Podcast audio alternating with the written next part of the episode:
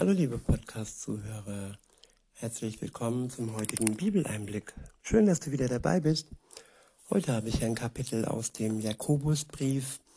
Es ist das Kapitel 1 und ich verwende mal wieder die Übersetzung Das Buch von Roland Werner. Ab Vers 1 heißt es, dieser Brief kommt von Jakobus. Ich bin ein Leibeigener Gottes und gehöre dem Herrn dem Messias Jesus. Ja, hier direkt zum Anfang zeigt sich die große Hingabe des Briefeschreibers, Briefeschreibers. Er sagt von sich, dass er dem Herrn Jesus, dem Messias, gehört. Und ja, wer glaubt, wer eine Beziehung zu Jesus hat, der gehört nicht mehr sich selbst, sondern der gehört ihm. Und ähnlich ist es ja auch in der Beziehung zu einer Frau oder zu einem Mann. Man verschenkt sich, man gibt sich hin und man möchte einfach das Beste von sich für den anderen geben. Und das ist ja Hingabe und so ist es auch im Glauben zwischen Gott und den Menschen. Gott hat das Beste uns für uns hingegeben. Er hat seinen Sohn für uns geopfert. Er starb für uns, für seine Freunde, wenn wir das zulassen, damit wir erlöst sind, damit wir von unserer Schuld losgelöst werden und durch den Tod, durch die Tat Jesu am Kreuz gerecht vor Gott, dem Vater, stehen können. Und das als Geschenk aus reiner Gnade heraus. Und aufgrund dessen sagt hier Jakobus, dass er ja dem entgegen sich dem Herrn Jesus als Leibeigener ähm, ansieht und sein Leben ihm zurückschenkt, weil das Leben kommt ja von Gott und insofern gehören wir eigentlich ja von Anfang an zu ihm. Weiter heißt es, ich schreibe an die zwölf Stämme unseres jüdischen Volkes, die überall in der Welt verstreut leben. Seid herzlich gegrüßt. Der nächste Abschnitt ist überschrieben mit Ausdauer entwickeln. In Vers 2 steht, Seht es als wahre Freude an, meine Brüder und Schwestern, wenn ihr in alle möglichen Prüfungen hineingeratet.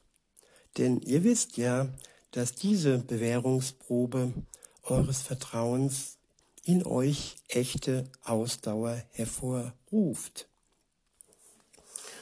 Tja, wir bekommen Motivation, wenn wir uns im Leben bewähren.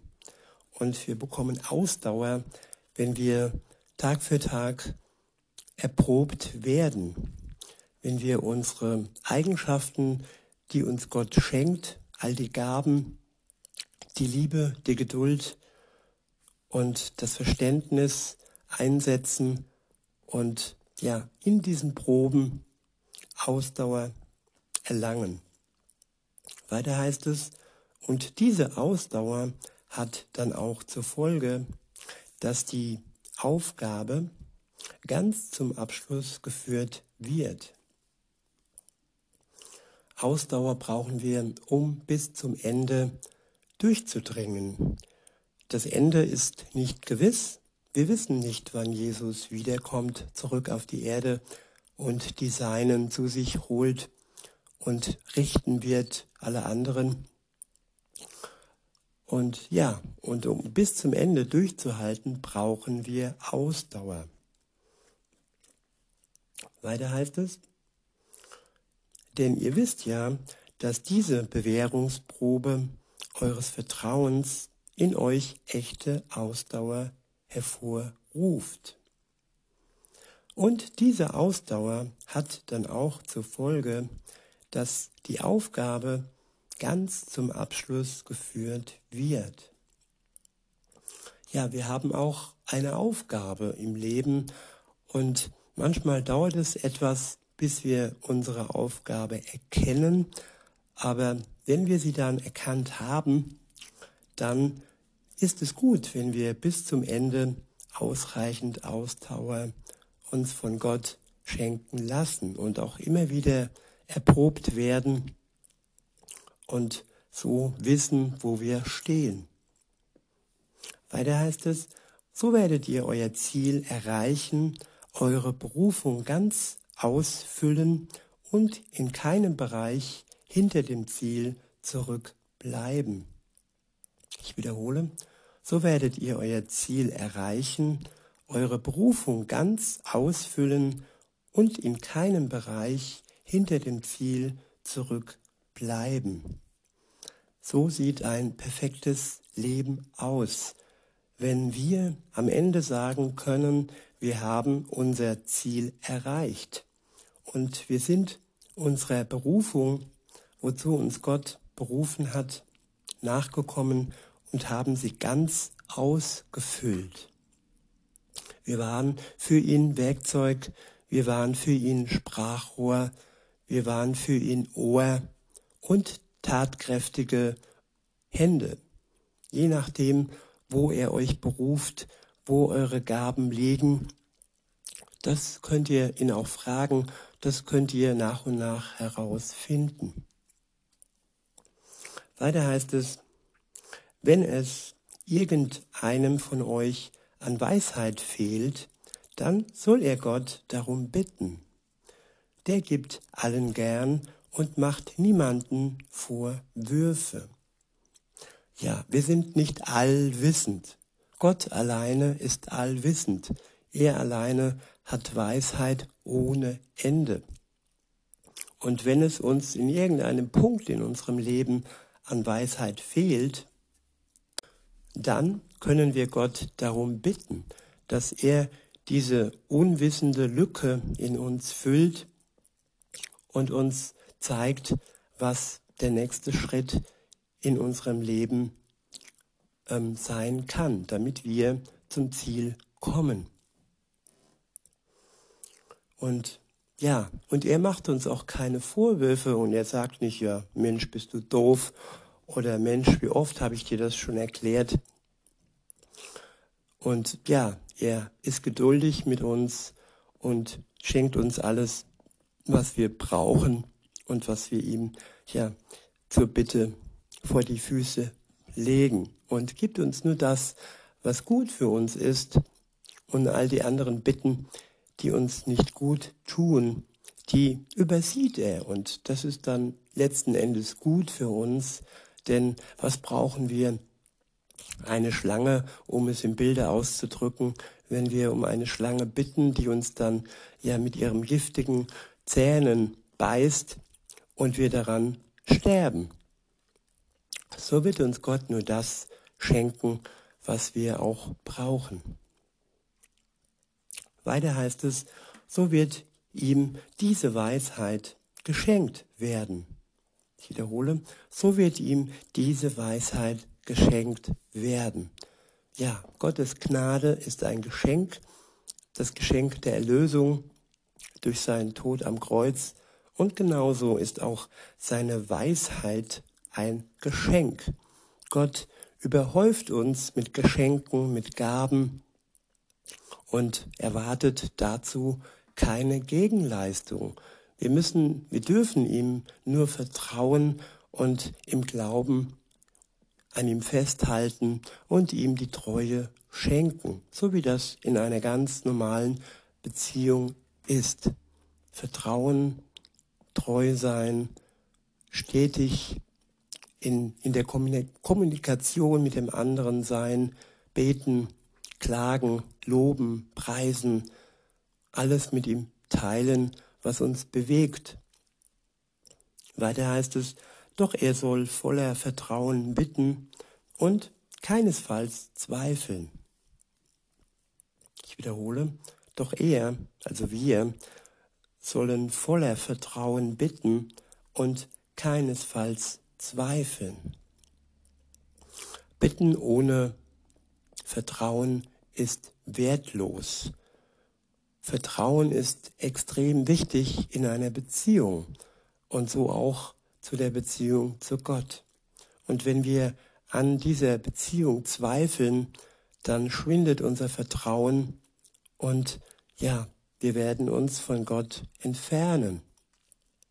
Und da er uns nicht zwangsbeziehungsfähig macht, sondern einfach wartet, bis wir zu ihm kommen, bis wir uns ihm anvertrauen, bis wir ihm unsere Schuld unter das Kreuz legen, einsehen, dass wir ja schuldhaft waren in unserem Leben. Und nur dann kann er uns vergeben und nur dann kann alles in einer guten Beziehung bis zum Ziel weiterlaufen. Weiter heißt es, denn wer zweifelt, der ist wie eine Welle im Meer, vom Wind aufgepeitscht und hin und her geworfen. So jemand soll nicht meinen, dass er irgendwas vom Herrn erhalten wird. Denn er ist ein in seinem Innersten gespaltener Mensch, ohne festes Fundament in seinem Verhalten. Ich wiederhole, so jemand soll nicht meinen, dass er irgendetwas vom Herrn erhalten wird, denn er ist ein in seinem Innersten gespaltener Mensch ohne festes Fundament in seinem Verhalten. Ja, jeder Mensch braucht ein festes Fundament. Und wer innerlich gespalten ist, hin und her gerissen ist und nicht in der Lage ist, Gott zu vertrauen, der muss erst einmal um Vertrauen bitten. Bevor er dieses Vertrauen nicht hat, bevor er zweifelt und sich da unsicher ist, macht es also keinen Sinn, dass wir ihn zum Beispiel um, um irgendetwas bitten, das sich in unserem Leben verändern soll. Ob das jetzt eine Beziehung ist oder irgendwas anderes. Zuerst ist immer die Beziehung zu Gott wichtig, bevor wir ihn um Dinge außerhalb unserer Beziehung zu Gott bitten können. Alles andere macht keinen Sinn. Nur dann, wenn wir ein Fundament haben und dieses Fundament Jesus Christus ist, dann kann es auch gelingen. Weiter heißt es in Vers 10, der Christ, der in bescheidenen Verhältnissen lebt, kann darauf stolz sein, dass Gott ihn hoch erhoben hat. Ein wohlhabender Christ jedoch soll sich seiner eigenen Niedrigkeit bewusst sein, denn auch er wird wie, ein, wie eine Feldblume sterben müssen. Ich wiederhole, der Christ, der in bescheidenen Verhältnissen lebt, kann darauf stolz sein, dass Gott ihn hoch erhoben hat. Ja, bescheidene Verhältnisse, das ist Armut, das kann aber auch ähm, ja, ein Geist sein, der jetzt nicht so hoch gebildet ist, sondern der vielleicht ähm, emotional mehr geprägt ist, wie dass sein IQ geprägt ist. Eben Verhältnisse, die ähm, nicht so gehoben sind wie bei denen, die ähm, scheinbar alles im Leben besitzen, aber nur äußerlich scheinbar alles besitzen. Und wer bescheiden unterwegs ist im Leben, der kann stolz sein, dass Gott ihn hoch erhebt. Denn ihm sind die wirklich wichtig und bedeutsam, die nicht die großen und mächtigen und High Society und Schickimicki Menschen in der Welt sind. Denn ein wohlhabender Christ, so heißt es weiter, jedoch soll sich seiner eigenen Niedrigkeit bewusst sein. Denn auch er wird wie eine Feldblume sterben müssen. Ob in bescheidenen Verhältnissen oder in wohlhabenden Verhältnissen, beides trifft auf beide zu. Also wir müssen alle sterben, wie die Feldblume sterben muss.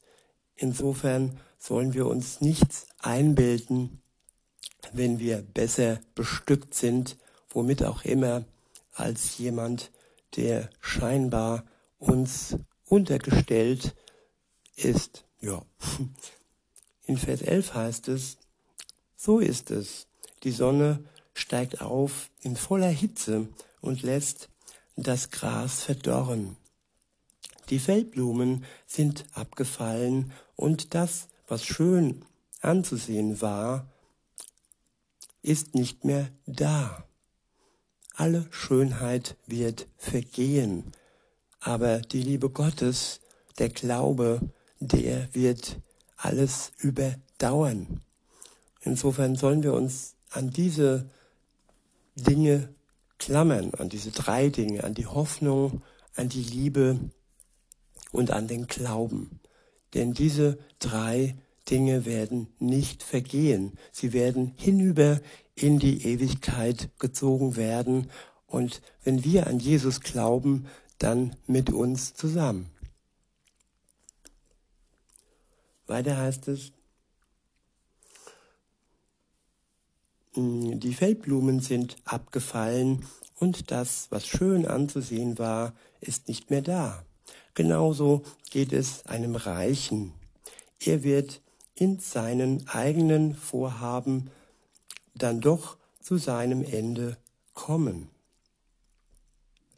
Ja, wer Macht hat, denkt, er kann unendlich weitermachen, aber auch er wird zu seinem Ende kommen. Jeder hat ein Ende im Leben. Weiter heißt es, doch wahrhaft, wahrhaft glücklich ist der Mensch, der in der Zeit der Prüfung durchhält. Denn wenn er sich als bewährt erwiesen hat, dann wird sein Leben gekrönt mit Siegespreis, mit dem Siegespreis, den Gott denen versprochen hat, die ihm lieb haben. Ich wiederhole, denn wenn er sich als bewährt erwiesen hat, dann wird sein Leben gekrönt mit dem, mit dem Siegespreis, den Gott denen versprochen hat, die ihn lieb haben. Wenn wir Gott lieb haben, dann werden wir mit dem Siegespreis gekrönt, dann werden wir beschenkt, noch viel, viel mehr beschenkt, wie wir jetzt schon in dieser Welt von Gott mit seinen Gaben beschenkt werden. Ich finde das wirklich wunderbar. Der nächste Abschnitt äh, ist überschrieben mit Versuchung. Ab Vers 13 heißt es, wenn jemand in eine Versuchung gerät, soll er nicht sagen, dass diese Versuchung von Gott kommt. Ich finde, in diesem Vers steckt eine tiefe Wahrheit. Insofern möchte ich diesen Satz im Vater unser, wo es heißt, führe uns nicht in Versuchung, auch anders formulieren. Führe uns durch die Versuchung. Denn nicht Gott versucht uns, die Versuchung kommt nicht von Gott, sie kommt immer vom Bösen. Das Böse versucht uns, der Teufel versucht uns und all die Menschen, die ähm, Werkzeuge des Teufels sind, werden uns versuchen. Und es wird niemals Gott sein, der uns versucht, denn von ihm kommt nur das Gute, von ihm kommt pure Liebe. Und auch bei Hiob, den wir vor ein paar Tagen ähm, uns angehört haben, war es der Teufel, der den Menschen versucht hat. Gott hat es zwar als Prüfung zugelassen und hat dem Teufel ganz klar seine Grenzen aufgezeigt, dass er Hiob eben nicht bis in den Tod äh, ziehen darf, sondern nur bestimmte Punkte in seinem Leben wurden ihm genommen. Zuerst alles um ihn herum und später dann auch noch seine Gesundheit, aber eben nicht sein Leben. Weiter heißt es, denn Gott selbst kann nicht zu irgendeiner bösen Tat angestiftet werden. Und er führt auch niemanden in solch eine Versuchung hinein. Er wird uns niemals hineinführen, aber er kann uns helfen, durch die Versuchung hindurch zu gelangen, durch die Prüfung hindurch zu gelangen. Weiter heißt es, sondern es ist so, jeder, der versucht wird, wird von seinen eigenen Begehrlichkeiten fortgezogen und gelockt. Ja, in uns stecken Sehnsüchte und das kann wirklich wie eine Sucht sein. Und diese Begehrlichkeiten, so kann man das auch nennen, die können uns wirklich locken und von Gott wegziehen. Weiter heißt es, danach geht diese Begierde mit der Übertretung schwanger und bringt sie schließlich hervor. Die Begierde, der Gedanke ist der Anfang, aber es ist auch der Anfang der Schuld, denn nämlich wenn ich dann diese Grenze überschreite, wenn ich sie übertrete und schwanger werde, dann kommt die Schuld hervor. Deshalb sollten wir schon mit unserer Begierde wirklich ähm, vernünftig umgehen und es nicht so weit kommen lassen, dass die Begierde uns bis zur Übertretung ähm, treibt und wir schwanger werden und schuldig vor Gott werden. Weiter heißt es, wenn diese Sünde dann ganz zur Entfaltung gekommen ist, hat sie den Tod zur Folge. Ich wiederhole, wenn diese Sünde dann ganz zur Entfaltung gekommen ist, hat sie den Tod zur Folge. Die Sünde hat den Tod zur Folge. Das Ergebnis der Sünde ist der Tod. Und weil dies so dramatisch und so, ja, so schrecklich für den Menschen ist, hat Gott ihm einen Ausweg gebahnt. Dieser Ausweg heißt Jesus Christus. Er ist für unsere Sünde gestorben. Und durch ihn können wir Erlösung erlangen, wenn wir uns eingestehen, dass wir gesündigt haben und wir es bereuen und er uns dann und wir uns durch den Glauben von ihm dann die Schuld äh, nehmen lassen können. Weiter heißt es, täuscht euch nicht, meine lieben Schwestern und Brüder. Jedes wirklich gute Geschenk und jede vollkommene Gabe kommt aus der oberen Wirklichkeit zu uns herab, vom Vater der Lichter. Ich wiederhole, jedes wirklich gute Geschenk und jede vollkommene Gabe kommt aus der obersten Wirklichkeit zu uns herab vom Vater, der Lichter. Bei ihm gibt es keine Veränderung. Ja, im Bilde gesprochen, noch nicht einmal ein leichtes Flackern, das die Lichtstärke verändern könnte. Nach seinem Willen hat er uns durch das Wort der Wahrheit neues Leben geschenkt. Wir sollten die Ersten unter seinen Geschöpfen sein, die er in seiner großen Ernte zu sich nach Hause bringt. Die große Ernte ist die Zeit, wenn Jesus wiederkommt und wir werden dann die Ersten sein, die er zu sich nach Hause bringt, wenn wir durchhalten, wenn wir bis zum Ziel ähm, wirklich Ausdauer haben und Gott bis zum Ende treu bleiben. Der nächste Abschnitt ist überschrieben mit Hören und Tun. Ihr wisst ja, meine lieben Geschwister, jeder Mensch soll in der Lage sein, gut zuzuhören, aber soll nicht sofort zu allem etwas sagen und erst recht nicht leicht zornig werden. Denn es stimmt, der Zorn eines Menschen kann nicht das bewirken, was Gottes gerechtem Wesen entspricht. Wenn wir zornig, zornig sind, dann entsprechen wir nicht dem Wesen Gottes. dann lassen wir nicht seinen Geist und seine Liebe in uns zur Entfaltung kommen. Denn der Zorn hat nichts mit Gott gemein. Das ist kein Flackern, das ist eben kein Schwarzlicht. Es hat nichts mit seiner Liebe ja, zu tun.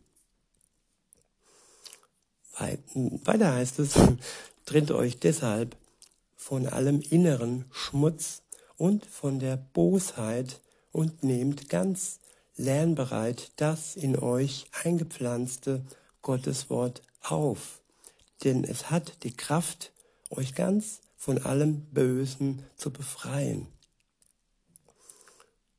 Ich wiederhole, trennt euch deshalb von allem inneren Schmutz und von der Bosheit und nehmt ganz lernbereit das in euch eingepflanzte Gotteswort auf, denn es hat die Kraft, euch ganz von allem Bösen zu befreien. Gottes Wort hat Kraft. Es hat Kraft, uns von all dem Bösen, von all dem Dunklen in uns zu befreien. Weiter heißt es, seid also Leute, die das Gotteswort in die Tat umsetzen und es nicht nur hören, denn damit betrügt ihr letztlich nur euch selbst. Der nächste Abschnitt lautet der Spiegel. Ab Vers 23 heißt es, denn wenn jemand die Botschaft Gottes nur hört und sie nicht in die Tat umsetzt, dann ist er wie ein Mann oder eine Frau, der sein eigenes Gesicht im Spiegel sieht. Er betrachtet sich darin, geht dann wieder weg und vergisst sofort, wie er aussieht. Wenn wir also die Botschaft Gottes in uns aufnehmen und uns dann im Spiegel betrachten, dann sehen wir im Spiegel seine Botschaft. Aber wir sehen sie nur und gehen dann weiter und lassen diese Botschaft in uns nicht nach außen fließen und lassen das Licht in uns nicht nach außen strahlen und vergessen, wie wir aussehen und vergessen, wie die Botschaft in uns aussieht. Weiter heißt es, aber wer den Durchblick gewinnt bis hinein in das vollendete Gesetz der Freiheit und dann daran festhält, wer also kein vergesslicher Hörer ist, sondern es auch in die Tat umsetzt, der wird in allem, was er tut, wahres Glück finden. Wenn wir frei werden von all dem Bösen in uns und wenn wir festhalten an dem, was wir hören und lesen, und wenn wir dies dann am Ende noch in die Tat umsetzen, dann werden wir unser wahres Glück finden. Das ist ein Versprechen Gottes und er hält sein Versprechen. Weiter heißt es, wenn jemand meint, dass er so lebt, wie es Gott gefällt, dabei aber seine Zunge nicht im Zaum halten kann, der betrügt sein eigenes Herz und seine Gottesverehrung ist leeres Gerede. Darin besteht die Gottesverehrung, die echt und unverfälscht ist und sich auf Gott, dem Vater, ausrichtet. Schutzlosen Waisen und Witwen in ihren, in ihren Nöten beizustehen und sich nicht in die Gottlosigkeit dieser Welt zu verstricken. Ich wiederhole, schutzlosen Waisen und Witwen in ihren Nöten beizustehen und sich nicht in die Gottlosigkeit dieser Welt zu verstricken. Der nächste Abschnitt ist überschrieben mit keine Unterschiede, beziehungsweise das ist das nächste Kapitel. So sind wir für heute am Ende des Kapitels angelangt und ich wünsche euch noch einen schönen Tag und sage bis denn